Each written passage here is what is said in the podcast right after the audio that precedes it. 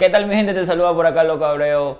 Eh, ustedes cuando vean este intro, recién acabo de entrevistar a una persona muy importante, Rommel Villalba, un venezolano que ha creado su espacio acá en Ecuador, que salió de Venezuela buscando un futuro mejor y a la actualidad el día de hoy ya lo ha hecho.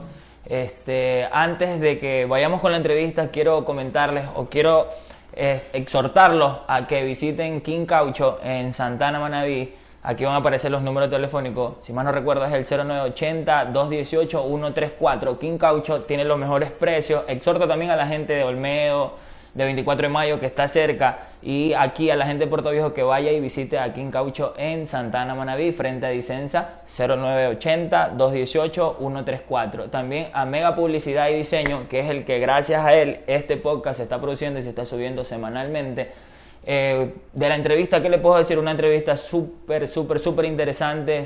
Eh, hablamos de cómo salió de Venezuela, de la crisis de Venezuela, cómo es llegar acá a un país con cultura y, este, y diferentes aspectos que contractaban con la cultura de él allá de Venezuela. También tocamos temas de su nueva barbería y muchas cosas más. En fin, los dejo con esta entrevista, así que disfruten.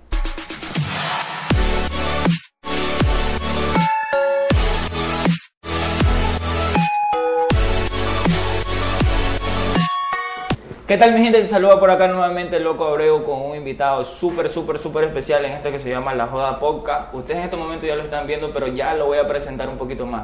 Quiero arrancar, empezar diciéndole que no se olviden de visitar King Caucho en, Santana, Manaví.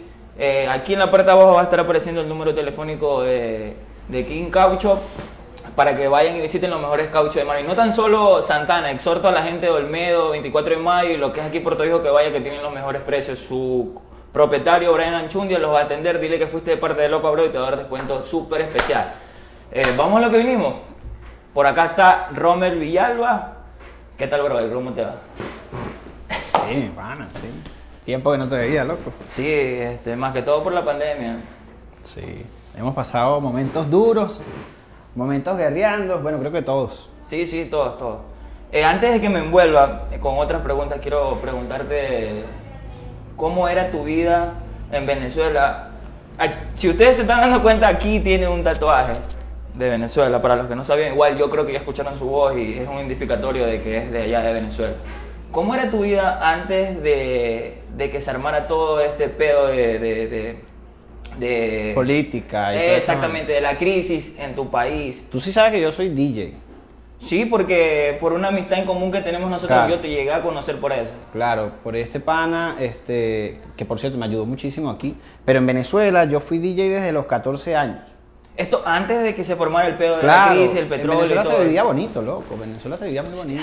Sí, eso me decían. Nosotros no, nosotros no teníamos esa mentalidad de querer salir o emigrar de allá. Nadie. La gente de aquí se iba para allá. Mucha gente de muchos lugares se iba. Nosotros no teníamos pensado irnos. Por lo menos yo, yo personalmente, jamás me pasó por la cabeza irme de Venezuela. Nunca. Pero como a los, ¿qué? 20 años que me gradué de la universidad, no conseguía trabajo, ya que estaba comenzando la vaina a complicarse. ¿Qué año, qué año exactamente, si te puedes Eso fue hace, a los 20 años tenía yo, 21 años me gradué yo de la universidad. Tengo 32, hace 11 años. No conseguía trabajo. Yo sé, yo era DJ, pero no, no tenía una fama como tal. no tenía una fama como tal, pero, pero sí estaba haciendo mis fiesticas, todo estaba fluyendo chévere. Y con el tiempo, este, no conseguía trabajo de lo que había estudiado en la universidad. Trabajé como ocho meses en un taller de publicidad y lo cerraron por la misma situación que estaba pasando. Comenzó Venezuela a ponerse en, recesión y no se conseguía trabajo por ningún lado. Ahí fue cuando cayó el petróleo. Eh, eh, comenzaron muchos problemas. la transición de, ¿cómo es cuando ya Hugo Chávez, con Maduro. De no, no, lo de Maduro fue un poquito después, pero eh, ya Chávez estaba comenzando a tener problemas y toda la cosa. Él lo dejó jodido. Sí, y te cuento que yo, yo no conseguía trabajo. Yo le cortaba el cabello a mis amigos. Aparte de ser DJ. Aparte de ser DJ. Y trabajar en la empresa de publicidad. Claro, yo le cortaba el cabello a mis tres, amigos. Tres cosas que tú hacías. Y se lo cortaba en un garaje donde los domingos, ellos jugaban fútbol y los domingos nos íbamos a reunir allá y nos caíamos a tragos, jodíamos y yo le iba cortando el cabello. Y uno de ellos me dijo, mano, pero si no consigues trabajo de lo que estudiaste, ponte a, a cortar cabello. Y a mí no me gustaba la idea porque yo veía que era un trabajo muy informal. yo estaba, yo había estudiado, weón. O sea, ¿sabes? Uno piensa como que no, no puede ser, ¿cómo voy a terminar cortando cabello? Una frustración. Claro. Por Mi, papá, mi papá me decía, no, no te pongas a trabajar eso, que es un trabajo de marica, que no sé qué, que no sé qué más. Y yo lo veía como... ¿Existía ese tabú allá en. Claro, en- pero estamos hablando hace 10 años. Claro, yo creo que sí, Y- mayormente en Latinoamérica, tal Sí, vez. sí. Entonces estaba comenzando a crecer el barbershop en Venezuela. Apenas estaba como... Ese concepto que ahora está acá en Puerto Viejo y en aquí tiene, aquí tiene como tres años más o menos, ¿no? Y, y bueno, nada, me puse a cortar pelo, loco. Me puse a cortar cabello y seguía con lo del DJ. Cuando yo me puse a cortar cabello, tuve un alcance más al público, tuve más posibilidades de, de- de conocer más gente. De día barbero, de noche DJ. Sí, weón. Hice, hice un gremio bacán, organizaba eventos, organizaba fiestas por cobrar entradas, como la fiesta que nosotros íbamos. Cobrando entrada, este, me hacía un dinero, este, contrataba DJ, seguridad, stripper, tequileros, bartender, todo, brother, todo, todo. Con todos los juguetes, como Sí, decimos acá. nosotros. me iba bonito, me iba bonito. Sí recuerdo que me iba bonito, pero, pero poco a poco el país se fue a la verga, como dice aquí el ecuatoriano. No, sí, me imagino que se comenzó Sí. a venir todo abajo. Y ¿Qué- tenía, tenía un poquito de fama, por así decirlo. A mí no me gusta. Alardear. No, no, no, no es por alardear, sino que no me gustaba. No me gustaba que me reconocieran. Es más, mis amigos me decían, pero brother, sal, pon tu cara en los flyers. Y a mí no me gustaba. Pero tú sabes que, que, que- qué tan importante es eso ahora. Si te has dado cuenta ese contraste. Claro, e incluso con el pasar de los años, bueno, uno va madurando, uno va entendiendo que uno también tiene que vender su imagen. Y yo eso no lo, no lo comprendía, loco. O sea, no, no lo captaba en ese entonces porque estaba en la joda, brother. Estaba en la joda, en los tragos, en las mujeres, en el relajo. Joven en también. las playas, ¿no? claro. Joven también. O Nos sea, es la entendible. playa. Ya, pero yo creo que tú me lleves a, a ese, a ese momento exacto cuando tú te viste. La transición. O millones, supongo que millones de venezolanos se dieron, se dieron cuenta que y dijeron, se, de verdad esto se jodió. Mira, O sea, esto se acabó, Yo estaba no sé a dónde ir. Poco a poco dejaron de salir eventos de DJ, porque yo me dediqué a un género en específico y tal, me fui por la electrónica underground y comencé a mezclar, eh, se pagaba bien la electrónica allá en Venezuela. Pero poco a poco comenzaron a salir menos, sí, brother, lo que aquí llaman zapateo. Bueno, allá eran eventos brutales. Y comenzaron a, a- a salir pocos eventos. Y lo de la barbería, bueno, uno iba ahí cortando su, su- su- o sea, trabajando de a poco, pero no se conseguían alimentos, comenzaba el peo, tenías que hacer eh, trances, tenías que, que hacer cambios, era, era un problema. Y yo recuerdo que yo estaba en un barber shop que éramos 10. Y de los 10, uno, yo fui el primero que me fui. Después se fueron todos uno atrás de otro. Pero no de Venezuela, simplemente se salieron de la barbería. No, O se ya fueron, emigraron, emigraron, claro. emigraron. Yo tengo, eh, mis- de mis 10 colegas que estamos, mis 9 colegas que estamos ahí, hay unos en Chile, hay unos en Perú, hay unos aquí en Quito, hay en Colombia, hay en todos lados. Es que mira, chequete esta. Este, lo que es Ecuador es el cuarto país. Ahorita estuve viendo aquí también. estoy- Con más inmigrantes, eh, Con más inmigrantes en lo que es en Latinoamérica y el Caribe. Eh, no sé si Colombia es el primero, Chile o Perú, pero entre esos tres, Ecuador es el cuarto. Fíjate que te voy a explicar por qué, o por lo menos desde mi punto de vista. Cuando a mí me hacen la propuesta de a mí me hicieron tres propuestas de trabajo, una en Panamá, que para ese entonces, 2016, era la sede principal de migración venezolana. O sea, todo el venezolano emigraba para Panamá, no te pedían visa, este, la moneda era el dólar y todo el mundo se iba para allá. Como Pedro en su casa. Sí, No pero había mucha xenofobia y tal. había- bueno, lo que se veía en las redes y todo es siempre ese peo. Entonces yo descarté Panamá. Después me hicieron una propuesta en Colombia y me hicieron una propuesta aquí en Ecuador. Y cuando me hacen la propuesta aquí en Ecuador, bueno, yo obviamente que entre Colombia y Ecuador yo preferí Ecuador por la moneda, ¿no? Era lo que pensábamos. O sea, solo viste tú, o sea, es que No. no, me pongo en tu punto de vista también. Claro. Yo como persona, X, que simplemente yo voy a buscar mi bienestar y Colombia es el peso también. Claro. Se va a devaluar, el dólar es, es el- la moneda mundial, creo que es una de las monedas mundiales. Claro. no sé cuál. También está el euro y otros más, pero tú dijiste por eso me voy. No solo por eso, donde yo O vi- tenías referencia, disculpa, Sí. no tenías referencia de vente para acá Ecuador, acá en, qué sé yo, Guayaquil, Quito. Donde yo Manta, vivía, donde yo vivía había muchos amigos, yo tenía muchos vecinos ecuatorianos, muchos. Y ¿Qué parte de Venezuela exactamente? En Caracas, en Caracas. Mándale saludos a la gente. Saludo a la gente de Caracas. Esto se va para allá también, no te preocupes. Que Sí ahorita llega, todo lo sí que llega, se sube sí llega. sí llega, todo lo que se sube en redes ahí, yo creo que todo lo que se sube en redes, olvídate que eso estando arriba ya no se No, y es bacán también apoyar estas iniciativas. El pana Miguel por allá, se le saluda, Miguel. Te quiero burla, brother. Bueno. Miguelito en la casa. Eh, Eh, me decías, ellos, este, me, ellos me invitaron. Bueno, ¿Ya? en realidad yo vine aquí porque me invitó una. La hermana de la esposa de un amigo. Así, más o menos te expliqué. Y ellos son ecuatorianos. Y ellos me invitaron a su casa y todo. Yo llegué aquí. Mi intención era venirme por tres meses. Yo no me iba a quedar aquí, o sea. Pero ya el país hecho mierda. O Sí, no, no, estaba, estaba en proceso, no estaba tan mal. En No estaba tan 2016 estaba comenzando apenas el peor, no como ahorita, bro. Yo creo que con el 2018 fue que comenzó ya más la cosa más Claro, fuerte que por ahí. comenzaron las protestas. y a emigrar por pedo. todos lados. Y, y comencé a trabajar en Calderón. Calderón, Es de aquí. de aquí, sí, es una parroquia en Puerto Viejo, ¿verdad? Si mal no me Sí, equivoco. sí, un sí. pueblo chiquito, súper bonito. Saludos para la gente de Calderón. Claro, claro, ahí. Eh, por allá también hemos estado en algunos eventos. ¿te acuerdas? Por allá también estuvimos Dejé muchos eventos. amigos también, tengo muy buenos amigos por allá, se les saluda. Saludos, saludos, saludos a la gente de Este, Calderón. Llegué, mira, llegué con una mano adelante, la otra atrás, llegué. Incluso hice una fiesta en Calderón. Yo llegué con la mente de los eventos. Espérate, espérate. Mano, qué difícil. O sea, yo siento empatía de que tú te hayas ido de tu país. Si algún día yo me voy de aquí de Ecuador, me quiero ir en los mejores términos. Eh, que el país esté bien, no como tú lo hiciste, Claro. por fuerza, porque nadie se quiere ir de su país siempre y cuando el país esté bien, tampoco. No, fíjate que, que cuando yo salí, yo salí con intenciones de trabajar, de generar ingresos. Yo no salí con intenciones de, de no volver, jamás. Es más, yo creo que nadie va a emigrar y pensar en no volver, al menos que Es de lo verdad. que te digo yo. Claro. Yo también me quiero ir Entonces, en los buenos Yo llegué aquí, llegué a Calderón. A Calderón llegué. allá Calderón, estuve- disculpa que te interrumpa, este, saludos a la gente de Calderón, una parroquia acá de Puerto Viejo, muy bonita, tiene, la, tiene platos típicos bonitos. Morcilla. Excelente, morcilla. La gente de Calderón, yo dejé muchos buenos amigos en Calderón. Saludos, mis panas. Por ahí estuvimos en una fiesta y Hemos estado, bueno, aquí hemos estado. Yo he compartido con- contigo muchos eventos y ahí la producción también. Ellos tienen una foto donde yo salgo también por ahí, unos eventicos, como DJ. este, la gente, ahorita ustedes gente están viendo cómo Romer tenía su cabello cuando llegó acá lo que es Calderón, acá a Ecuador. Este, al- creo que tenía el moicano azul O blanco. y blanco algo así, ¿verdad? Un degradado. No, no, no recuerdo bien, pero ustedes la están viendo en este momento y yo cuando la primera vez que lo vi, porque nosotros tenemos un amigo en común y él fue que me, me, me- este, ¿cómo es la palabra? Me presentó a, a tu persona y, y yo dije, diastre, ¿quién carajo será Este loco, loquito? me- Sí. ese enano con Este ese pelo azul. Sí, ¿quién carajo será este loquito? Sí, la foto ustedes la están viendo ahorita y véanla así. Y la primera impresión que yo tuve con esa foto, ¿quién será este loco? Y estábamos en un evento y de ahí me lo presentaron y todo, pero Ese pana, ese pana me apoyó muchísimo, por cierto.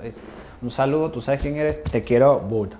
no, sí, el pana conmigo también estudió conmigo, jugamos y todo. Ahorita él está en sus proyectos y que te vaya bien en todo lo que estés haciendo, brother. Tú sabes que estamos aquí igual. Pero, ¿Sabes, eh, que, ¿Sabes que hablando de lo del cabello, eso eh, a mí me, me- me afectó un poco lo que era mi imagen y el cambio drástico de, de culturas, por así te, decirlo. te- te llegaron a decir que eras gay. Sí, bastantes veces, bastantes veces. La, la gente, o sea, el impacto pudo haber sido de donde sea que yo viniera, ¿no? Porque yo vengo de, o sea, de donde sea que yo viniera si, si es un- de una persona de capital, por así decirlo, o de una ciudad grande. Claro, ¿Por qué? Caracas. Porque yo venía, yo venía de Caracas con una ideología eh, caraqueña y de ciudad grande. Eh, Y a venir a un pueblo sin menospreciar, como Claro, lo dijimos, claro. Calderón es un pueblo bonito acá, con comida súper rica. Claro, claro, claro. Yo Hacen cuando- festival de la morcilla y toda esa cuestión, pero contrastaba con, con tu con tu Eh, look. Exacto. Sí, mucho. ¿Por qué? bueno, Porque y- la gente pasaba, yo me, de donde yo trabajaba cortando cabello, la gente pasaba y me gritaba cosas y tal. O sea, era, fue, fue difícil manejar ese cambio drástico de, de- de una ciudad grande a un pueblo pequeño. Sin embargo, este, como yo ya había vivido toda mi vida en una ciudad grande, al llegar a un pueblo pequeño, pues me, me adapté, me la pasé chévere y tal, no sé qué. Eh, conocí mucha gente, eh, incluso intenté hacer una fiesta por allá también, que fue un- una cuestión que, que- que la, la policía llegó, eso fue horrible, brother, pero bueno. Eso es un pedo aquí. Voy, voy a hacer un paréntesis aquí, vamos a irnos un poquito a desviarnos de la entrevista, pero yo te puedo hablar a título personal que con el amigo en común que tenemos, nosotros también hicimos Sí. y hemos hecho fiestas y tú, tú, tú tienes que tener un backstory de, de las fiestas que se hacían aquí, Claro, que llegaba la dinastía. Yo no tenía ni idea, yo no tenía ni idea. Yo cuando todo. llegué, mira, yo cuando llegué, yo, yo estaba organizando, estando aquí, un evento en Venezuela. En, el- en Venezuela, donde en, Eh, lo- todo lo programé por el WhatsApp. Todo lo, lo programé por el WhatsApp, todo lo programé por ahí, todo bacán. Eh, hubo una persona ya que se encargó de todo y organizó el Gracias, evento. producción. Y aquí yo le hice la propuesta a unas personas de un, un colegio allá de, de Calderón y hicimos esa fiesta. Y bro, llegó la policía, eso fue horrible. No, no, no, sí, sí, eso, eso es, eso es un mojón aquí, ahora tienes que sacar permiso y es que está bien, o sea, sino que uno en su mentalidad lo quiere hacer lo más rápido posible y ganar, Pero pero que es diferente. Allá en Venezuela tú le pagabas a la policía y ellos te, te permitían hacer el evento y ya. pues. Es más, te cuidaban el evento. Yo hacía las fiestas en Venezuela y yo le pagaba a la policía para que ellos pero me eso, no, cuidaran eso no contaba como permiso, eso es No, no, no, no, no, era- era ilegal, ilegal, ilegal, ya, ilegal. a eso quiero llegar. Pero, pero ellos tú les pagabas y la patrulla te la ponían en la puerta de la fiesta y te cuidaban toda la noche. Bueno, también influye muchísimas cosas, ¿no? La, la inseguridad extrema que hay en Venezuela. Yo no sé si ustedes saben, pero Venezuela es el tercer país más peligroso del mundo. Bueno, estuvo, no sé si ya se quedó ahí, pero fue el tercer país más peligroso del mundo. Después de, de México, Ciudad de México, eh, Brasil, las favelas de Brasil. Claro, y después Caracas, brother, la ciudad más, una de las ciudades más peligrosas del mundo. Y, y yo que estaba metido en la movida nocturna, en la movida de los eventos, eh, era muy difícil, brother. Era muy, muy difícil, era peligroso. Incluso una vez me robaron. Bueno, era una historia muy larga, pero Sí, sí, nos debíamos un poquito de, de, de cuando Sí. te decían gay en, en Brother, fue impacto, fue, fue diferente, fue... Fue difícil. Eh, yo me adapté, por más que intenté estar, o sea, no me iba a poner en contra, pues son diferentes culturas, son diferentes maneras de pensar, y yo no puedo juzgarlos a ellos porque me juzgaban a mí Sin conocer. sin conocerme y porque, sabes, tenían una ideología diferente, pues, ¿me? Ahí se podría decir que la primera impresión cuenta, ¿no? O Sí, sea, sí, sí, o sea, como sí, que te vieron con el pelo de color, Fíjate. todo apretado y ya te- Claro. te, te discriminaron, literal, te pusieron un estándar. A mí me ofrecen el trabajo aquí, en New Hair. Saludos, Alejandro. Saludos Alejandro, verdad que sí, lo aprecio muchísimo. Gracias por, por todo el apoyo que me dio. Tres años y medio duré yo trabajando en New Hair. A ver, pero espérate, te, te ofrecen el trabajo aquí, pero ¿cómo llegaste? O sea, Yo le corté el cabello a los hijos de una amiga de Alejandro. Y ella le comentó, mira, hay un muchacho en Calderón que corta pelo bien. y tal. ok. Y él me contactó por WhatsApp, ahí me consiguió y yo me vine.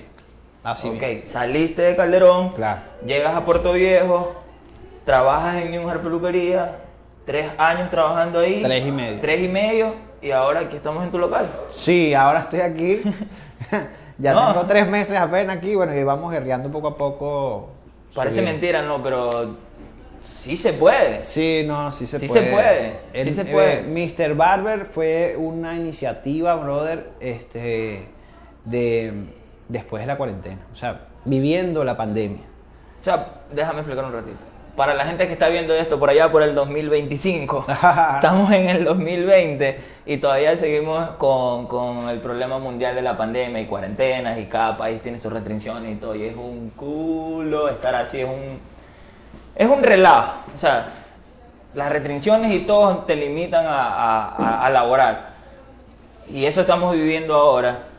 Y, y gracias por mencionar eso. Y quería preguntarte qué tan difícil es empezar un negocio en tiempos de pandemia. Porque literal, tú lo empezaste en tiempos de pandemia. Sí. Dices que llevas tres meses. O sea, eso fue en, en pleno, en, plen- en- en- en- en plena pandemia. Ya ahorita ya tal vez vayamos a comenzar con la segunda ola. Ojalá no pase nada. Se están aumentando los contagios, pero bueno, ¿qué tan difícil es emprender? Yo tenía mucho miedo. El miedo, el miedo lo tenía todo. Bueno, todo el mundo que quiere emprender cualquier negocio va a tener miedo.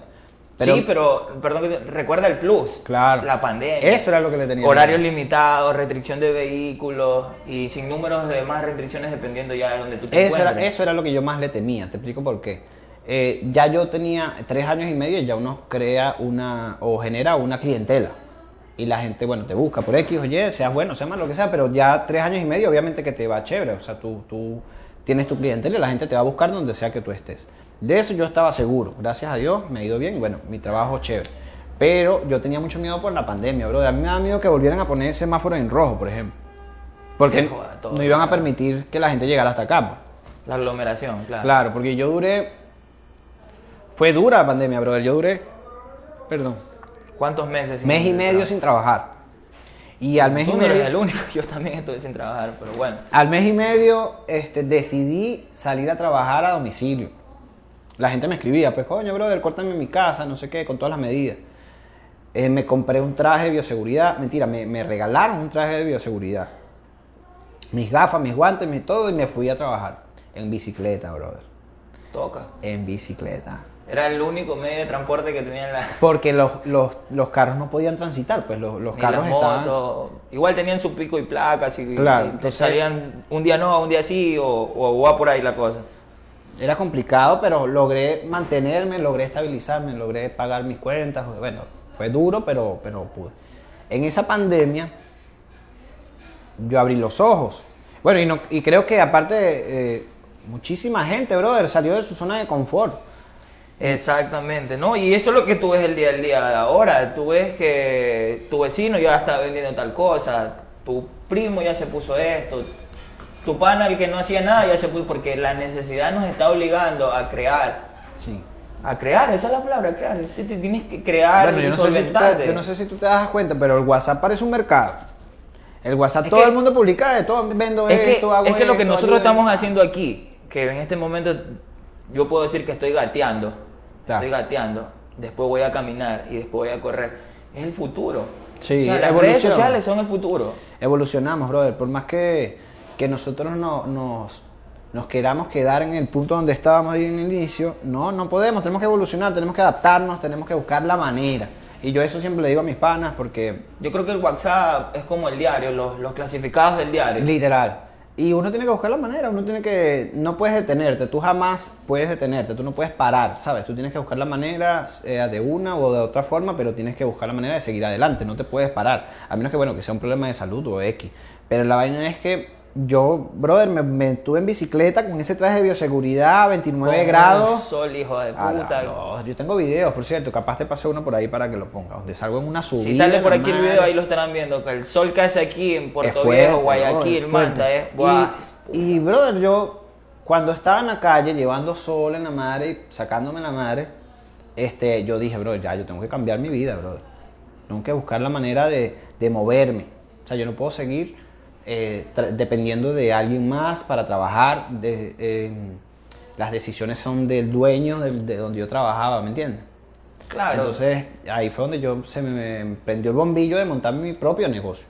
Ya abrirme solo, independiente y fue difícil porque sabes que eh, hay que tener capital, hay que tener contactos, hay que buscar el espacio, hay que buscar todo, pero gracias a Dios yo pienso que me pusieron todo, como yo te dije, en bandeja. en bandeja de plata. Me pusieron las vainas, el local, el crédito, las cosas. Ahí fui dándole poco a poco y bueno, las vainas fluyeron bonitas, gracias a Dios. Ya estoy aquí, ya tengo tres meses. Sí, aquí en estos momentos va a estar saliendo... Mr. Barber. Mr. Barber. Aquí estamos, estamos aquí, aquí estamos. Aquí va a estar el, el- el número telefónico para que se comuniquen con Romer, eh, asesor de imagen, cortes. ¿Qué más haces aparte de... da- dale... De, o sea, pero yo- tú me, en, en base a la barbería. Sí, exactamente. Fíjate que yo cuando llegué aquí, yo creo que eso fue lo que a mí me dio eh, la posibilidad. Cuando yo llegué aquí no había barbershop. Aquí no existía eh, barberías Yo soy- yo soy un mojón en entender. Yo creo que barber shop y peluquería es lo mismo. O sea, los globos yo soy yo. claro. Yo soy yo, yo, el que me corta el pelo cuando Mucha me gente- toque por ahí así. Mucha gente piensa que es así. O que el peluquero es lo mismo que un estilista, o que el peluquero es lo mismo que un barbero. No, no, no. Eh, el estilista sabe todo. Maquillaje, eh, cabello, o sea, de damas, de caballeros, de todo. El barbero se encarga de atención a caballeros. ¿Entiendes? Solamente la atención a caballeros, sea cabello, barba, todo eso. Yo cuando llegué aquí eh, me dediqué más que todo a la asesoría en, estudio de perfil del cliente.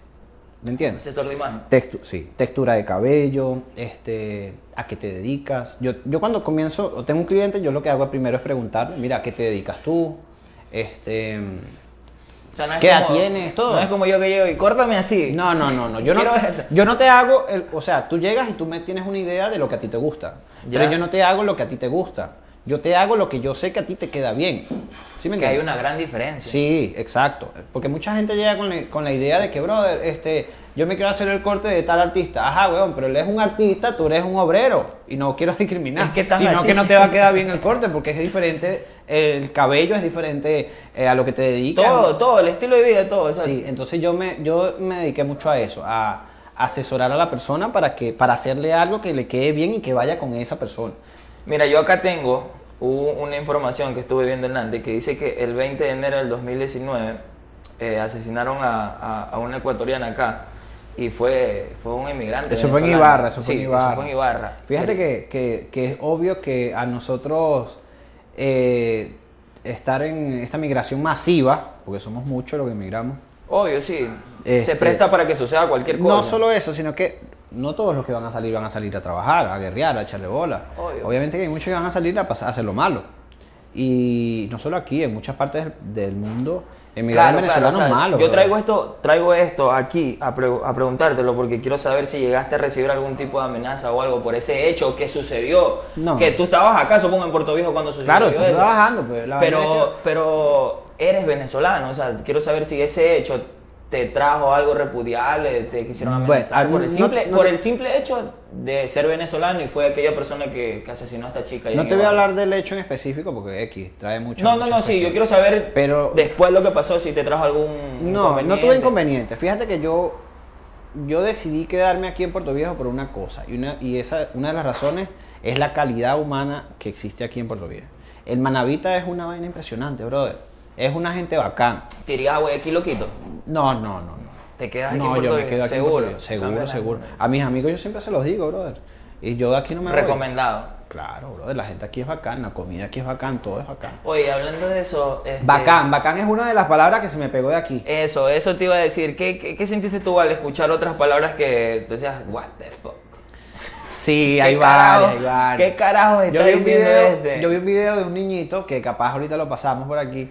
Que el Ese fue en Ecuavisa, si mal no recuerdo, ¿no? hay un niñito Sí, que le hace una entrevista. Ecuavisa, sí. ¿De las cogidas? Esa, Ah. brother. ¿Tú Ahí, sabes, pero- ahí lo vamos a poner, ahí lo vamos tú a sabes lo que significa cogida en Venezuela? Sí, sí, sí. Aquí, Bueno. también, aquí también tiene un doble sentido. O sea, no tiene, aquí se utiliza como un doble sentido, literal. Aquí se utiliza como un doble sentido. Bueno, palabras como esa. eh, mi esposa también tuvo inconvenientes con esas palabras. Este, que iba a comprar a la tienda y de repente, señor, deme una bolsa. Y la bolsa aquí es otra cosa, pues. Sí, sí, Y sí, cosas son- así, y sí, sí, sí, fue, sí hay palabras que obviamente que fueron eh, contrastantes, pues. Pero tampoco es que, que fue tan complicado. Yo me adapté rápido. También porque estuve con muchos amigos panas que me invitaron a rumbear aquí y que conversábamos de la misma manera y tal, cosas así. Pero de seguro tuvo una que te, te impactó. ¿no? La de ¿Tienes una Cógeme, obviamente La que de sí. Cógeme fue... Sí, esa fue épica. Y cosas así como. Como cuál, no sé, ilumíname. Y una, y una de que tú me digas que yo no, no, no entienda, así. porque tampoco yo soy el, el experto en palabras Eh, venezolanas, pero... Arrecho. Estar arrecho. Estar arrecho en Venezuela es molesto. No, sí, se podría decir que es lo mismo acá en Ecuador. Doble sen- también, es que aquí, yo creo que sí. Aquí se utiliza más como para Claro. Sí, exactamente. Ajá. La cuestión es que, por ejemplo, esa palabra arrecho, este, cógeme, cosas así que uno, oye, aquí uno se siente como incómodo, ¿sabes? Como que no, no, no. No pega, no pega que me pidan, cógeme aquí. Que Yo no te voy a estar, no, yo no, yo no, yo no le juego a esa, brother. Ah, este, está, está quedando bien, bien, bien chévere esta entrevista. Y, que, y en cuanto a lo, gaston- a lo gastronómico, Sí, sí. Fíjate que a mí sí me gustó la comida de aquí. Yo cuando llegué, capaz ahí también te muestro una foto. eh, yo estaba flaco, brother. Y no él estaba flaco porque estuviese pasando hambre, no. Sino porque la, la alimentación en Venezuela, es- en, en Caracas, donde yo vivía, era muy diferente a como es aquí. La, aquí comen un poco más carbohidratos. Aquí comen un poco más pesado, más plátano. Bueno, Manaba aquí come full, full Aquí bueno, brother. rico. Sí, y hablando de rico, quiero transportarme. Yo sé que tú tienes tu pareja y todo, pero más allá de eso, ¿qué opinas tú de la mujer mana, mana en general, de la provincia? Hermosa, De la provincia. Hermosa, Ah. brother. No, si estamos en el top. Estamos en el top. Sí, la sí, sí. gente, A las Sí, hay mujeres hermosas. Fíjate una cosa. Hay muchas cosas que yo... A todos, no quiero decir un solo, un No, no, solo, muchas- un solo cantón porque. No, man, el- mira, aquí en Puerto Viejo sí hay mujeres hermosas, muchísimas. Las no, mujeres- sí, las mujeres son lindísimas aquí, bro. Hay una cosa que yo sí me he dado cuenta que... Igual las chamas. Sí, aquí sí. también hay bastante gente. Pero fíjate una cosa, fíjate una cosa. Hay, una, hay algo que es contrastante, otra vez repito, el, el caraqueño, por ejemplo, el venezolano como tal. la- tú sabes que la belleza es subjetiva. ¿no? No, sí, siempre. Nosotros, nosotros veíamos en Venezuela eh, la belleza en un cuerpo modelo, un cuerpo más delgado. Pero tú eres tontén en, mi, en, en mis universos, Sí. algunas, algunas Hay full universos, corona, bro. brother, full, full corona. Y, y cuando yo llego acá, recuerdo que estábamos en una fiesta, reunidos y no sé qué, y un pana me dice, mira esa man, está hermosa, está buenísima. Y yo la veía gorda Tú. cuando llegué. Te explico por qué. Cuando yo llego, la contextura de ustedes ver bella una mujer aquí es un poquito más tuca. ¿Me entiendes? En cambio, nosotros allá la veíamos más delgadas. Una mujer delgada para nosotros es más bella. ¿Sí me entiendes? En cambio, ustedes aquí, una mujer tuca es un poquito Es más. el estereotipo que se ha implantado Es- aquí. es- es- la belleza es, es- es cuestión de. En China, brother, las, las chinas, las- los chinos ven a las chinas hermosas. Oye, Y nosotros le vemos una china y la vemos como que. ¿Entiendes? Eh, no, y le decimos que es China y es de Corea. No sabes de dónde, de dónde es, exactamente. entonces sí, fue- sí. Es de Asia, pero específicamente tú no sabes dónde es. Entonces sí, sí, obviamente. que- pero sí hay mujeres hermosas aquí. Por lo menos en Manaví sí. En Manaví perdóname, esposa mía, pero sí hay mujeres hermosas aquí. No, sí, sí. Y incluso hablando a título personal acá, chamas que, que están aquí, igual que tú, que han llegado, que se han implantado aquí. No tan solo aquí, porque ahí yo estoy seguro que hay en todo el Ecuador, como conversamos anteriormente, el índice de, inmigración, Ecuador es el cuarto país que recibe más venezolanos. Eh, en Guayaquil, en Quito, Cuenca, hay bastantes venezolanos Sí. que están trabajando full, que tienen su ya negocio como Sí. tú, que pertenecen a una empresa ecuatoriana, que están haciendo validar Hubo su mucha gente que, acá. que ha guerreado, brother. Muchos venezolanos, bueno, nosotros allá trabajábamos muchísimo, loco. Como tú ves, yo te conté. Yo estudié eh, diseño publicitario, o sea, mercado y publicidad. Eh, Hacía diseño, trabajaba de DJ, barbero, y aparte organizaba eventos.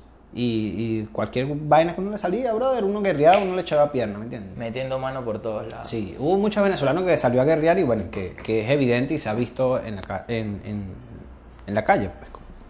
No, sí, sí, sí. Y aquí, y aquí ustedes también se la buscan como sea.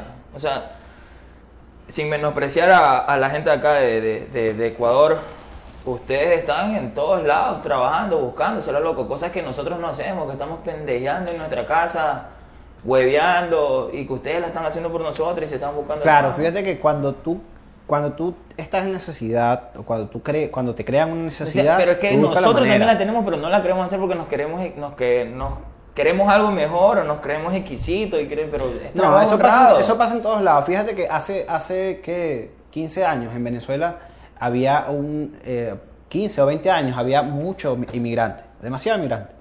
Y, y nosotros los venezolanos no apreciábamos lo que ellos sí apreciaban. Tú veías al colombiano, por ejemplo, que emigraba muchísimo, tú los veías, perdón, trabajando full, brother. Guerreando full, albañilería, las cosas que el venezolano no quería hacer lo hacían ellos. Eh, el ecuatoriano también, mucho, mucho inmigrante, muchísimo. Entonces yo creo que es algo de, de, de la necesidad extrema que tú viviste en tu momento y que llegaste a Que otro país y llegaste con intenciones de guerrear. Que la gente acá no lo hace por la necesidad. Claro, pero es cuestión, es cuestión de, de- de la necesidad, más nada. Nosotros llegamos este, necesitados y llegamos a guerrear, a trabajar, a generar ingresos, a buscar la manera, a enviar dinero para Venezuela de cualquier forma. Hay gente que necesita ayuda de nosotros y bueno, yo creo que, que eso, eso, eso es la diferencia. Sí, sí, ya, está, ya estamos terminando, Ron. Muy interesante todo este trayecto que has tenido tú de, de emigrar hacia acá a Ecuador. Fue duro, bro. formarte, tener lo que ustedes están viendo ahora. Este, estamos aquí grabando en, en la, pelu- en la peluquería de él, en Barbería. Barbería. Como te dije antes, que no le No, no, no, no. pero señores y señores, esto es una barbería, Mr. Barber Shop, Ciudad de la Primera de Mayo. Eh, se, se ubican simplemente por la Universidad Católica. Ahí le ponemos, Universidad aquí le Católica, ponemos el loguito y aquí le ponemos el, el nombre número y el. Instagram y todo. Y todas las Miguel redes se sociales van a estar todo aquí abajo, igual ta- van a estar aquí en el clic de la descripción de que el video está en YouTube también, no se preocupen, ahí van a estar para que lo sigan a él. Sigan y visiten la página de él. Pues, vi que estabas teniendo promociones también. Estuve haciendo un sorteo, la- le estamos metiendo duro. Se movió, poco a se poco. movió. Sí, gracias a Dios las cosas están fluyendo, de verdad que sí. No, no, no nos podemos quejar. Este, yo estoy muy agradecido. eh, de- en, en primera instancia a Alejandro que me hizo dar a conocer en muchos aspectos. Obviamente que mi trabajo eh, pudo haber sido bueno, malo, lo que sea, pero él me apoyó muchísimo en New Hair. Trabajé tres años y medio. Con el tiempo también me di cuenta que, que hay algo que quizás eh, ustedes mucha gente no valora después de vivir tantos años en un sitio, pero yo valoro muchísimo la calidad humana del Manavita, la gente de aquí, la clientela que yo tengo, brother, es una vaina que es impresionante, la gente me ha apoyado muchísimo, me siguieron hasta acá, eh, algo pequeño, algo está comenzando, pero ahí vamos poco a poco guerreando. No, qué bien, sí, ya estamos terminando. Dale tus redes sociales acá a la gente para que te siga. Este, por Instagram, yo no uso Facebook, solamente uso Instagram por ahora. Este, eh, ahorita que, que- que tú me des, eh, yo tengo ganas de comenzar a usar Facebook para seguir viendo tus videos, vacilarme los todos. Ahí están clic, sigan a la joda en Facebook. Y bueno, esto está arriba en YouTube, en mi canal, Loco Abreu. La joda. Y aquí nos van a conseguir como Mr. Barber, guion bajo, y, y mi Instagram personal como Romer Mr. Barber. Ahí está. Señoras y señores, esto fue La Joda Podcast. Antes de irnos, quiero decirle que se suscriban a mi canal, El Loco Abreu. También estoy en Instagram como El Loco Abreu 593. Eh, a, a Miguel Producciones, también síganlo, aquí va a estar en la parte de abajo. Eh, nada, mano, darte las gracias por abrirme las puertas acá en tu local. eh, augurándote mucho éxito y nos vemos en una próxima. No, nos vamos a seguir viendo en Farras, Dale. donde sea. Saludos, Miguel, te quiero burda, brother. nos fuimos.